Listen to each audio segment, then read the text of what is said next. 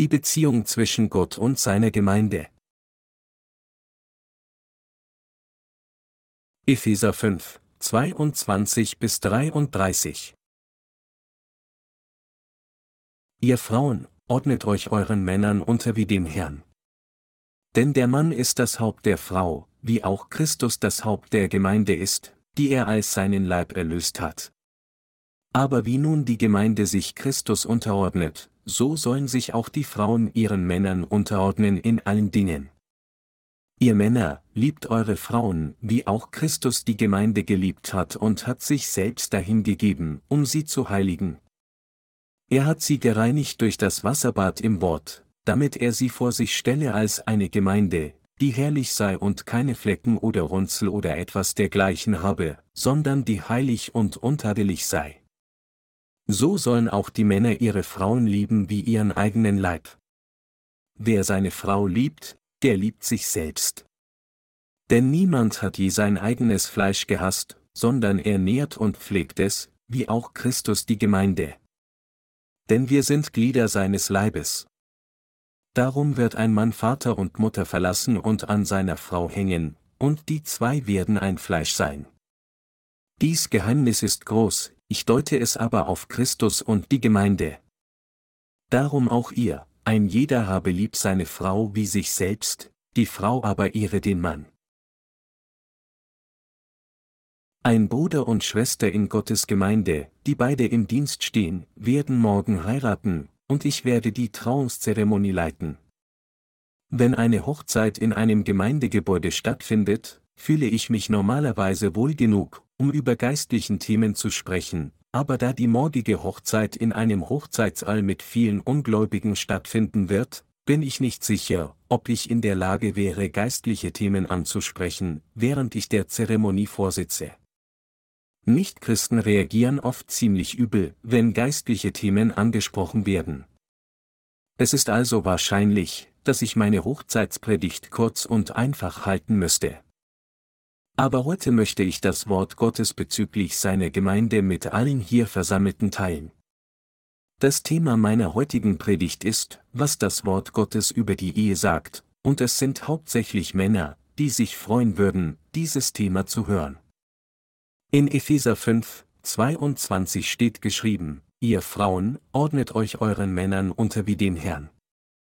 Ich bin sicher, dass viele unserer Brüder hier glücklich sind, wenn sie nur diese Passage hören.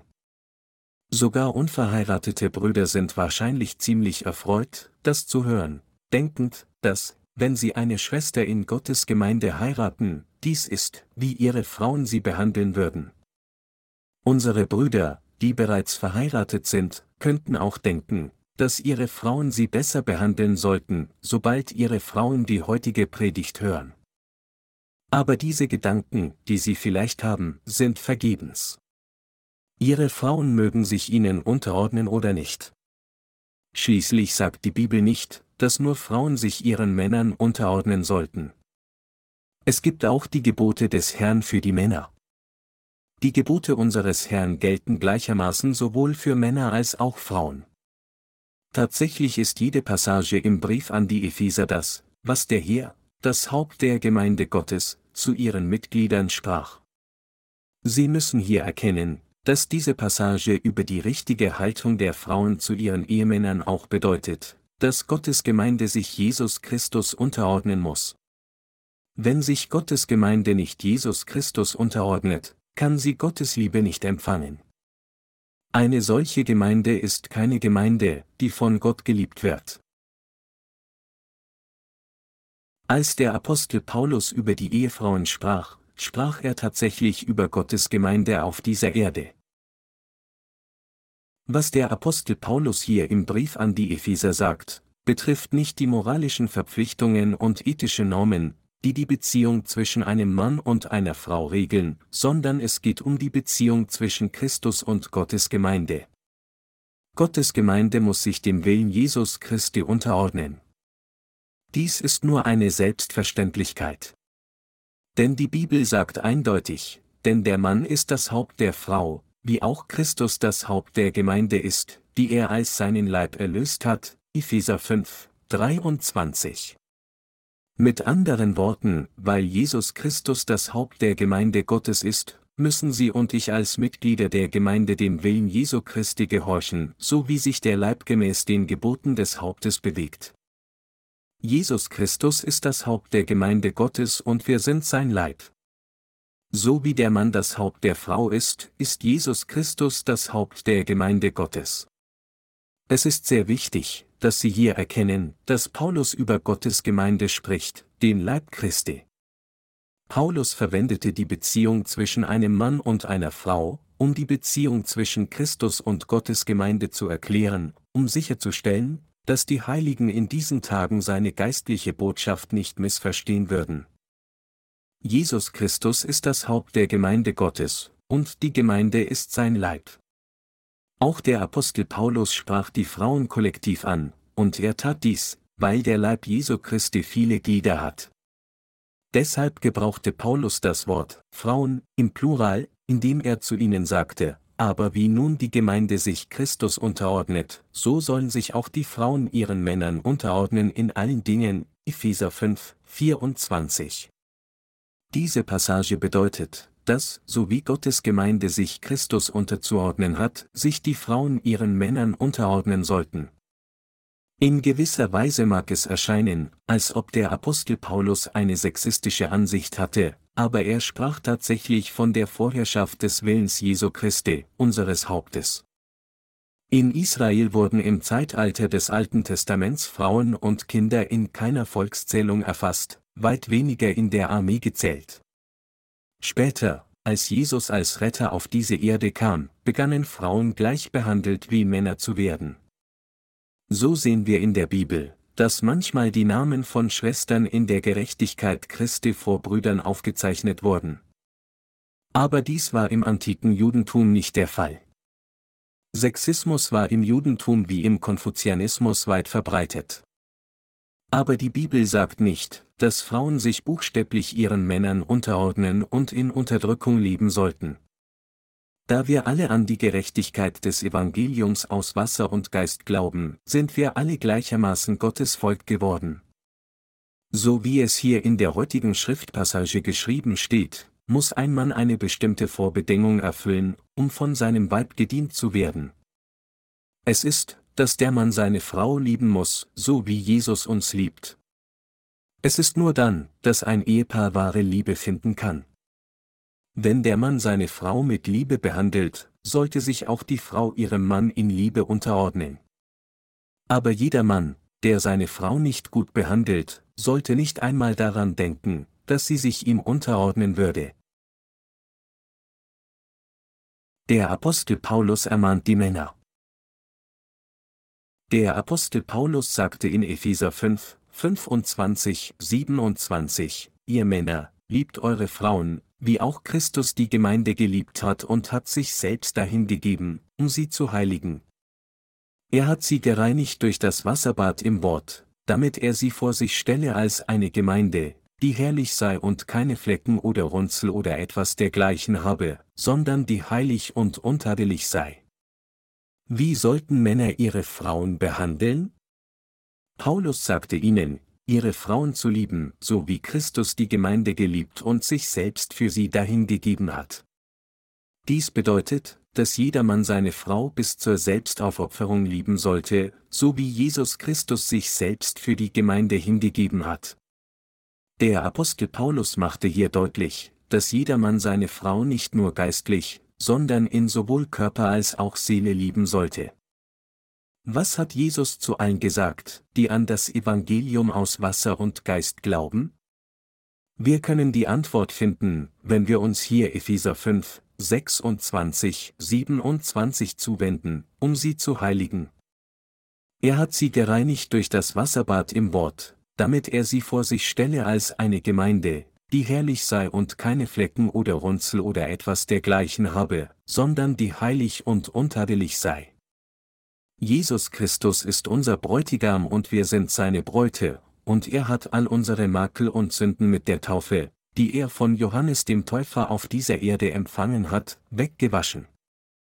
Als der himmlische Bräutigam auf diese Erde kam, wurde er von Johannes dem Täufer, dem Repräsentanten der ganzen Menschheit, getauft und nahm dadurch auf einmal all die Sünden seines Volkes an, das seine Bräute werden würde, und er hat seine Bräute ein für allemal gereinigt, indem er an ihrer Stelle zum Leiden am Kreuz verurteilt wurde. Mit anderen Worten, indem der Herr alle Sünden seiner Bräute durch die Taufe, die er von Johannes dem Täufer erhielt, getragen und sie weggewaschen hat, hat der Herr sie von all ihren Sünden und Übertretungen gereinigt. Jesus hat uns mit seinem Wort gereinigt. Aufgezeichnet sein Werk der Erlösung im Wort Gottes, das all unsere Sünden ausgelöscht hat, um all und jeder kommenden Generation zu predigen, hat der Herr es uns ermöglicht, an dieses Werk zu glauben und dadurch unsere Herzen von all unseren Sünden zu reinigen. Anders ausgedrückt, der Herr hat uns alle, die an das Wort des Evangeliums aus Wasser und Geist glauben, auf einmal von all unseren Sünden gereinigt. So hat uns der Herr durch das Evangelium aus Wasser und Geist frei von Sünde und heilig gemacht. Und er hat uns sich selbst als eine Gemeinde vorgelegt, die herrlich sei und keine Flecken oder Runzeln hat. Jesus Christus kam auf diese Erde für alle, die seine Bräute werden würden. Was tat Jesus für seine Bräute? Der Herr selbst trug alle Sünden seiner Bräute, indem er von Johannes dem Täufer getauft wurde, und er reinigte sie alle, indem er zu Tode gekreuzigt wurde, und er ist von den Toten auferstanden. Der Apostel Paulus sagte hier in der heutigen Schriftpassage, dass Jesus alle unsere Sünden mit Wasser gereinigt hat. Dies bedeutet, dass der Glaube von Paulus war wie unserer, er glaubte genau wie wir an das Evangelium aus Wasser und Geist. Der Apostel Paulus predigte das Evangelium aus Wasser und Geist in all seinen Briefen und sprach von wahrer Errettung. Als er erklärte, wie unsere Sünden verschwunden sind, sagte er, dass Jesus sie mit Wasser gereinigt hat.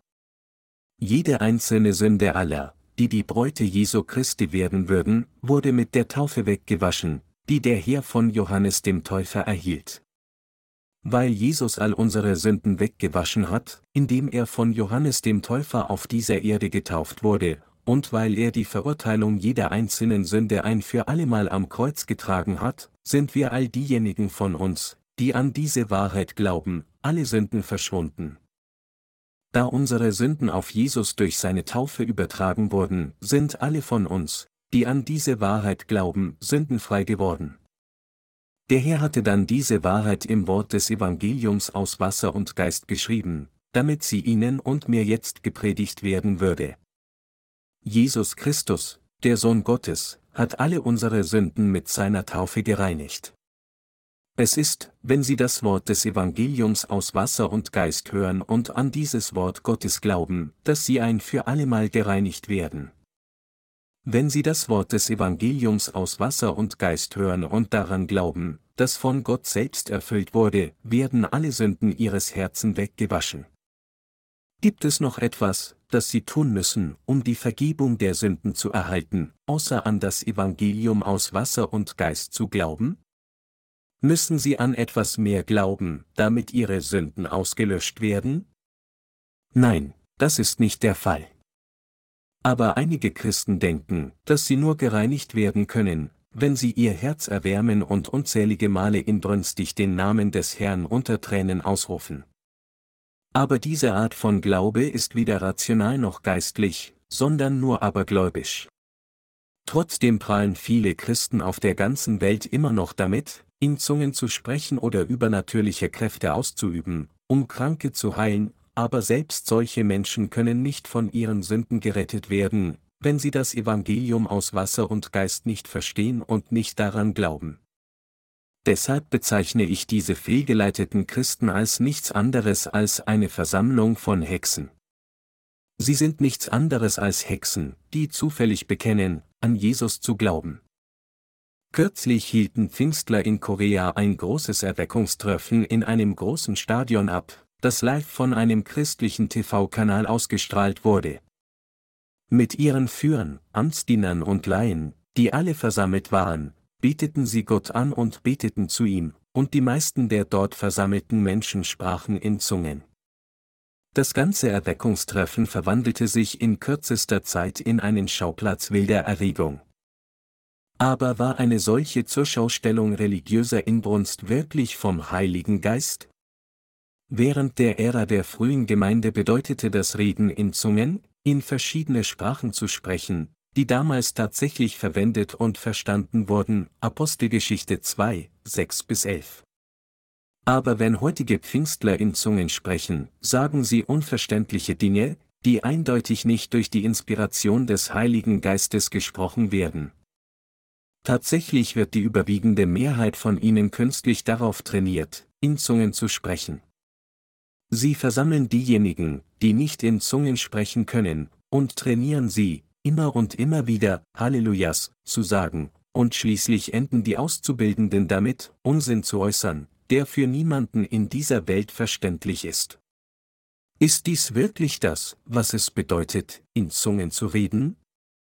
Befähigt solch eine erfundene Spielerei jemanden, wirklich von all seinen Sünden gereinigt zu werden? Nein, natürlich nicht. Aber meine Absicht in dieser Stunde ist nicht einfach, die Pfingstler dafür zu kritisieren, dass sie in Zungen sprechen, sondern zu betonen, dass Gott uns, seine Gläubigen, von allen Sünden der Welt gereinigt hat, indem er uns mit dem Wort des Evangeliums aus Wasser und Geist gewaschen hat. Dies ist, was der Herr zu allen von uns sagte. Jesus Christus, unser Bräutigam, hat all unsere Sünden ein für allemal mit dem Wort aus Wasser und Geist weggewaschen. Dies ist, was wir bekennen sollten, wann immer wir Gott anbeten. Indem er von Johannes dem Täufer getauft wurde, trug Jesus all unsere Sünden und wusch sie alle ein für allemal weg. Durch das Wort des Evangeliums aus Wasser und Geist hat Jesus alle Sünden ihres und meines Herzens ein für allemal auf sich genommen, und er hat auf einmal alle Gerechtigkeit Gottes erfüllt. Angesichts der Tatsache, dass alle unsere Sünden auf Jesu Haupt übertragen wurden, haben wir Gläubigen noch irgendeine Sünde? Nein, wir haben keine Sünde mehr. Deshalb müssen wir, wann immer wir Gott anbeten oder zu ihm beten, bekennen, dass Gott uns heilig und völlig sündlos gemacht hat. Wenn die Bibel hier sagt, dass Gott der Vater uns heilig gemacht hat, bedeutet es, dass er den Heiligen Geist gesandt hat, um in den Herzen von uns allen zu wohnen, die an das Evangelium aus Wasser und Geist glauben. Dies ist das wahrhaft heilige Werk des Wassers und des Geistes. Dass Gott all unsere Sünden mit dem Evangelium aus Wasser und Geist ausgelöscht hat, in das heiligste Werk Gottes. Nur wenn der Geist Gottes in unseren Herzen wohnt, sind wir wirklich heilig geworden. Der Herr hat uns heilig gemacht und uns in seine makellos perfekten Bräute verwandelt, ohne Flecken oder Runzeln oder irgendwelcher solcher Dinge in Gottes Augen. Jesus Christus, unserer geistlicher Bräutigam, hat uns ein für allemal zu seinen Bräuten gemacht.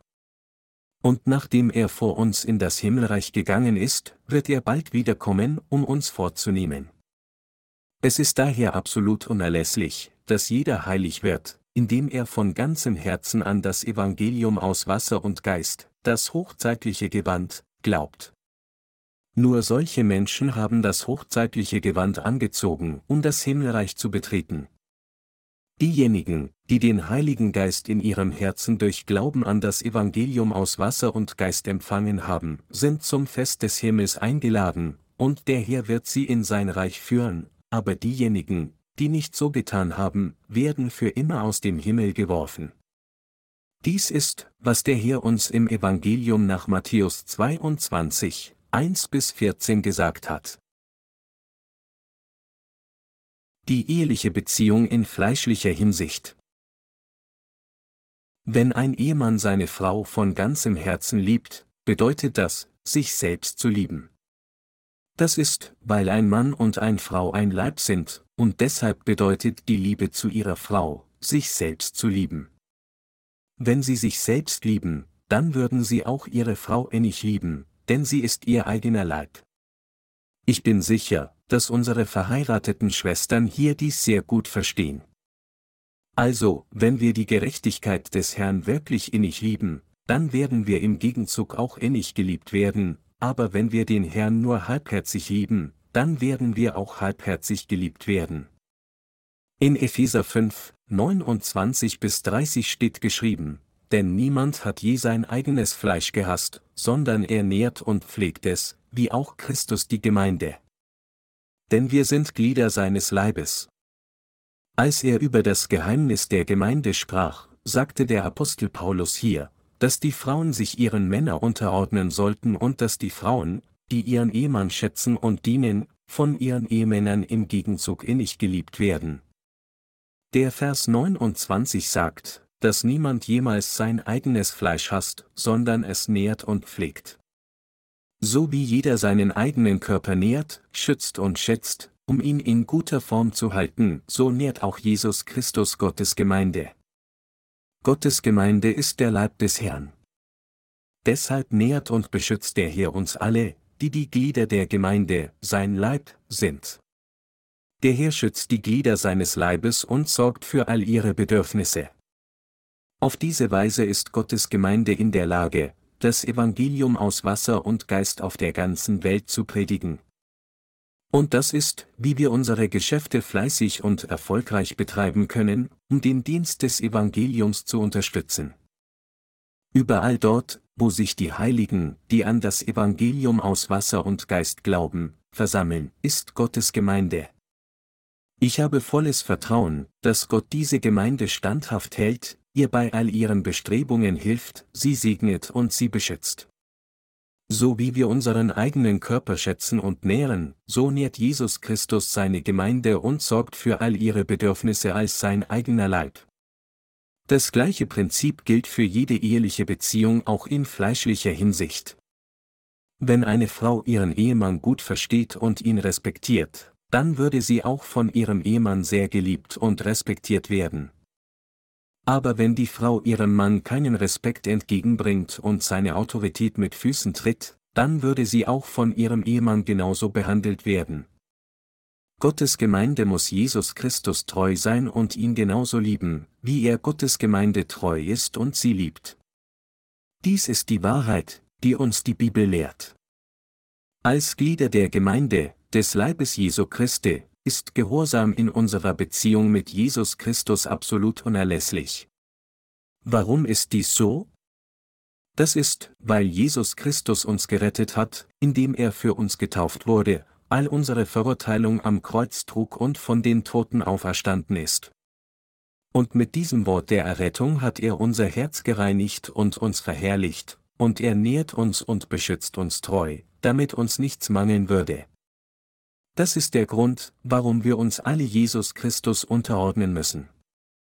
Wenn die Gemeinde den Willen Jesu Christi ignoriert oder sich ihm widersetzt, anstatt ihm als seine Braut zu gehorchen, dann wird sie vom Herrn nicht verherrlicht, egal wie sie mit seinem Leib verbunden ist. Ich möchte diesen Punkt betonen, wenn ich der morgigen Hochzeit vorstehe. Jeder Ehemann sollte seine Frau lieben und schätzen, denn nur dann kann er erwarten, von seiner Frau mit Respekt behandelt zu werden. Ebenso sollte jede Frau ihren Ehemann schätzen und ihm gehorchen, denn nur dann kann sie die gleiche Behandlung von ihrem Ehemann erfahren. Es gibt niemanden, der sich nicht gut um seinen Körper kümmert, um ihn zu nähren und zu stärken. Schließlich hasst niemand seinen eigenen Körper. Wenn es jemanden gibt, der seinen eigenen Körper hasst, dann ist dies jemand, der Sünde in seinem Herzen hat. Wollen Frauen nicht hübsch ausschauen? Ebenso möchte Jesus Christus Gottes Gemeinde, seinen eigenen Leib, mehren und pflegen. Daher, was Gottes Gemeinde gegenüber Jesus Christus tun muss, ist, sich ihm durch Glauben unterzuordnen. Es ist absolut entscheidend für uns alle, dies zu begreifen. Wenn eine Frau auf ihren Ehemann herabschaut, dann würde nicht nur ihr Ehemann auf sie herabschauen, sondern andere auch. Dies ist ein absolut unveränderliches Prinzip. Jeder Ehemann sollte auch seine Frau gut behandeln, wenn er von ihr geliebt werden möchte. Wenn Sie Ihre Frau lieben, dann werden Sie im Gegenzug auch geliebt werden. Es ist ein Grundprinzip. Das Problem ist jedoch, dass es sogar unter den Christen einige Menschen gibt, die überhaupt keinen Respekt gegenüber ihren Ehepartnern zeigen. Wenn ihr Ehemann dem Evangelium aus Wasser und Geist dient, sollten sie niemals auf seine Menge herabsehen. Hier in der heutigen Schriftpassage steht geschrieben, dass für einen Mann seine Frau zu lieben ist, sich selbst zu lieben. Für sie, um sich dem Willen Gottes mehr als alles andere unterzuordnen, könnten sie sich manchmal selbst in Disharmonie mit ihrem Ehepartner finden und vielleicht sogar mit ihm streiten. Das ist, weil es sowohl für sie und ihren Ehepartner falsch wäre, in die Irre zu gehen. Also, um sicherzustellen, dass ihre Ehe vor Gott aufrichtig ist, und um seinem Willen mehr als alles andere zu gehorchen, kann es sein, dass sie manchmal nicht mit ihrem Ehepartner übereinstimmen. Aber trotzdem sollten sie und ihr Ehepartner einander im Gehorsam schätzen und lieben. Ich habe gehört, dass es heutzutage einige Frauen gibt, die sogar ihre Ehemänner verprügeln. Solche Frauen kann man niemals respektieren. Sind Sie Ihrem Mann gegenüber jemals in Wort oder Tat gewalttätig gewesen? Manche Frauen verachten ihre Ehemänner aus tiefstem Herzen, wenn ihre Ehemänner nicht für sie sorgen. Und manche Frau hassen es, wenn ihre Ehemänner geistlich gesinnt sind. Solche Frauen sollten nicht einmal davon träumen, respektiert zu werden. Es ist unmöglich für jemanden, sie zu respektieren. Der Apostel Paulus verwendete die ordnungsgemäße eheliche Beziehung, um unsere Beziehung mit Jesus Christus zu erklären. Es ist sehr wichtig für uns, die Wahrheit zu erkennen, die hier in Epheser, Kapitel 5 gelehrt wird. Wenn Gottes Gemeinde sich nicht dem Willen Gottes unterordnet und stattdessen nur nach fleischlichen Vergnügungen strebt, als wäre sie ein weltlicher Gesellschaftsverein, dann kann sie Gottes Liebe nicht empfangen. Sie kann nicht erwarten, von Gott geholfen oder von ihm genährt zu werden. Dies ist eine absolut unbestreitbare Wahrheit. Es ist nur, wenn wir zuerst dem Willen Jesu Christi als die Mitglieder von Gottes Gemeinde gehorchen, dass Gott uns seine Gnade in allen Dingen schenkt.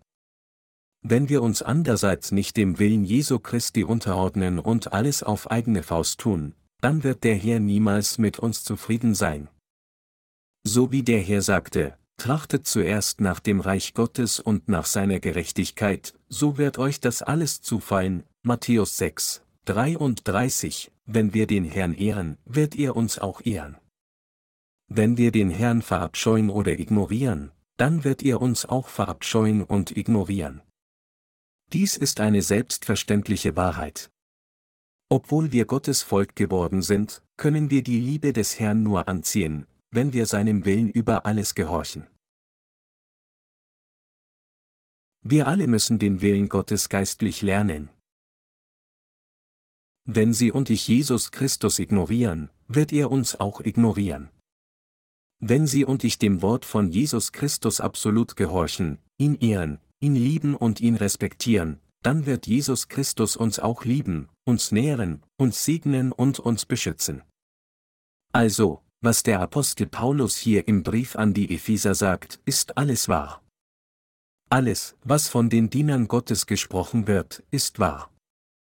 Wenden wir uns hier Epheser 5, 31 bis 32 zu, darum wird ein Mann Vater und Mutter verlassen und an seiner Frau hängen, und die zwei werden ein Fleisch sein. Dies Geheimnis ist groß, ich deute es aber auf Christus und die Gemeinde hin. Die Bibel sagt hier, dass, wenn ein Mann seine Eltern verlässt und seiner Frau anhängt, die zwei ein Fleisch sein werden, und dass dies ein großes Geheimnis ist.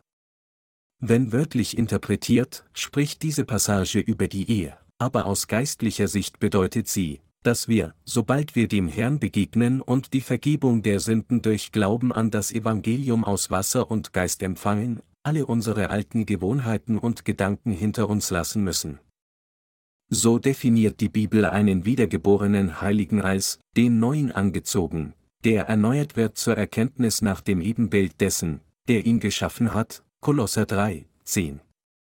Es bedeutet, dass unser alles erneuert werden muss.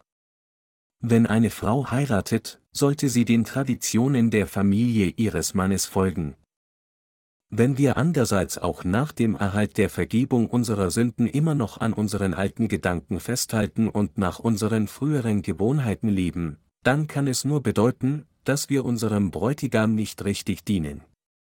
Unser Bräutigam ist kein irdischer Bräutigam, sondern er ist der himmlische Bräutigam, und dieser Bräutigam ist unser König und wir sind sein Volk.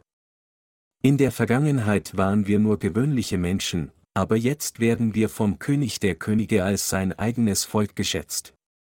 Angesichts der Tatsache, dass wir Gottes eigenes Volk geworden sind, sollten wir nicht mehr so handeln, sprechen oder denken, wie wir taten, als wir niedrig und elend in unserer Vergangenheit waren. Die Bibel sagt, dass, wenn ein Mann heiratet, er seine Eltern des Fleisches verlassen soll. Es ist nur normal, dass ein Kind seine Eltern verlässt, wenn es erwachsen ist. Natürlich bedeutet dies nicht zwangsläufig, dass es falsch ist, bei den Eltern zu lieben, aber sobald sie verheiratet sind, sollten sie eine eigene Familie gründen, es sei denn, es gibt einen unvermeidlichen Grund. In fleischlicher Hinsicht können sie bei ihren Eltern leben oder auch nicht. Aber geistlich gesprochen müssen sie sich selbst vom Weltlichen und Fleischlichen trennen. Das heißt, dass sie alle ihre früheren Gedanken und Vorstellungen ablegen müssen. Anstatt darin zu verweilen, wie sie in ihrer Vergangenheit gedacht und sich verhalten haben, sollten sie alle diese alten Anschauungen aufgeben und den Wegen der Gemeinde folgen, zum wem sagte der Apostel Paulus, was er sprach? Er sagte, er spreche zur Gemeinde über ihre ordnungsgemäße Beziehung mit Christus. Paulus sprach über die Beziehung zwischen Jesus Christus und der Gemeinde. Er verwendete dieses Beispiel von ehelichen Beziehungen, um die Beziehung der Gemeinde mit Jesus Christus zu erklären. Eine normale Beziehung zwischen einem Mann und einer Frau besteht darin, dass sich die Frau dem Mann unterordnet und ihn mit Liebe dient, und für den Ehemann seine Frau innig zu lieben, sie zu schätzen, sie zu beschützen und sich um sie mit seinen besten Fähigkeiten zu kümmern. Das ist die Grundlage jeder gesunden Ehe, und nur wenn diese Grundlage vorhanden ist, können sie wirklich ein liebevolles Zuhause aufbauen. Um dies in einen geistlichen Kontext zu stellen, muss sich die Gemeinde Jesus Christus unterordnen, damit sie eine gesunde Beziehung mit dem Herrn aufrecht erhält. Damit ein Ehepaar ein liebevolles Zuhause aufbauen kann, muss der Ehemann seine Frau lieben und die Frau muss sich ihrem Mann unterordnen. Keine Frau kann ihren Ehemann respektieren, wenn er ein gottloses Leben führt, aber solange dies nicht der Fall ist, sollte sich jede Frau dem Willen ihres Mannes unterordnen und ihn ehren. Wenn ihr Ehemann dem Herrn dient, dann sollten Sie ihn als Diener Gottes respektieren, selbst wenn er einige Mängel hat. Die Bibel sagt eindeutig, dass jeder Ehemann seine Frau lieben soll wie sich selbst und dass die Frau auch ihren Ehemann ehren soll. Die Ehe hat sich in diesem Zeitalter und Zeit erheblich verändert. Viele Paare lassen sich beim ersten Anzeichen von Schwierigkeiten scheiden, aber die heutige Schriftpassage sollte nicht durch das Prisma der vorherrschenden kulturellen Normen unserer Zeit verstanden werden. Diese Passage sollte im Kontext der alten Ehenormen des Judentums und der Beziehung zwischen Jesus Christus und Gottes Gemeinde betrachtet werden. Mit anderen Worten, so wie jedes Ehepaar bestrebt sein sollte, seine Beziehung auf gegenseitige Unterordnung, Respekt, Ehre und Fürsorge zu gründen, muss Gottes Gemeinde ihre Beziehung mit Jesus Christus auf gleiche Weise gründen. Aus dieser Passage können viele geistliche und alltägliche Lektionen gelernt werden, die uns lehren, was die richtige Sache für uns zu tun ist. Sowohl der Mann als auch die Frau müssen sich bemühen, eine gesunde Beziehung aufzubauen. Wenn der Ehemann seine Frau ignoriert, dann wird er von seiner Frau auch nicht gut behandelt werden, so wie die Frau nicht gut von ihrem Mann behandelt wird, es sei denn, sie behandelt ihn zuerst gut. Ebenso kann die Gemeinde nicht erwarten, viele Segnungen von Gott zu erhalten, wenn sie seinen Willen ignoriert und tut, was immer sie will. Wenn Gottes Gemeinde seinem Willen ungehorsam wäre und jetzt nicht dem Evangelium aus Wasser und Geist dienen würde, würde Gott uns dann segnen, damit wir in all unseren Bemühungen Erfolg haben? Nein, er würde uns nicht segnen. In der Tat ist es, gerade weil die Gemeinde, Gottes Leib, seinem Willen gehorcht, dass er alles segnen wird, was wir tun. Es ist, weil seine Gemeinde dem Evangelium dient, dass Gott für all ihre Bedürfnisse sorgt, ihr hilft und sie segnet. Es gibt so viel aus dem Wort Gottes zu lernen. Viele Ehemänner in Korea sind immer noch von den alten Traditionen des Konfuzianismus durchdrungen, denkend, dass sie, nur weil sie Männer sind, nicht kochen oder andere Hausarbeit erledigen müssen, die traditionell Frauen vorbehalten waren. Aber eine solche Vorstellung ist sehr falsch. Die traditionellen Lehren des Konfuzianismus sind so voreingenommen gegenüber Frauen, dass Ehemänner erwarten, dass ihre Frauen alles in absoluter Leibeigenschaft für sie tun, und es gilt als natürliche Ordnung der Dinge, dass Männer über Frauen stehen. Aber Männer und Frauen sind in Gottes Augen gleich. Alle unsere Brüder und Schwestern sind dieselben Heiligen in Jesus Christus.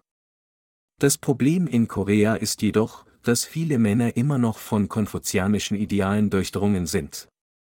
Wenn sie ein Ehemann sind, sollten sie nicht versuchen, ihre Frau zu dominieren, indem sie sich weigern, ihr bei der Hausarbeit zu helfen, und erwarten, dass sie alles für sie erledigt, während sie zu Hause herumsitzen, wenn sie von der Arbeit kommen. Hausarbeit ist etwas, das sie mit ihrer Frau erledigen sollten. In der Tat sollten sie alles mit ihrer Frau machen. Natürlich, wenn sie mit etwas anderem zu beschäftigt sind, haben sie vielleicht nicht genug Zeit, um die Last der Hausarbeit mit ihrer Frau zu teilen, aber sie sollten nie denken, dass sie zu Hause nichts tun müssen, nur weil sie ein Mann sind. Dies ist besonders problematisch für einige unserer jungen Amtsdiener. Sie sollten ihrer Frau auch dankbar sein, dass sie Essen für sie zubereitet. Sie sollten nicht so wählerisch sein und von ihr verlangen, genau das zu kochen, was sie möchten. Es ist sehr wichtig, dass sich jeder ausgewogen ernährt, egal ob Mann oder Frau. Alle von uns, die an das Evangelium aus Wasser und Geist glauben und dem Willen des Herrn folgen, sind der Leib Jesu Christi. Wir sind die Glieder des Leibes Jesu Christi, und Jesus Christus ist unser Haupt. Wir sollten uns daher Christus unterordnen und seinen Geboten gehorchen.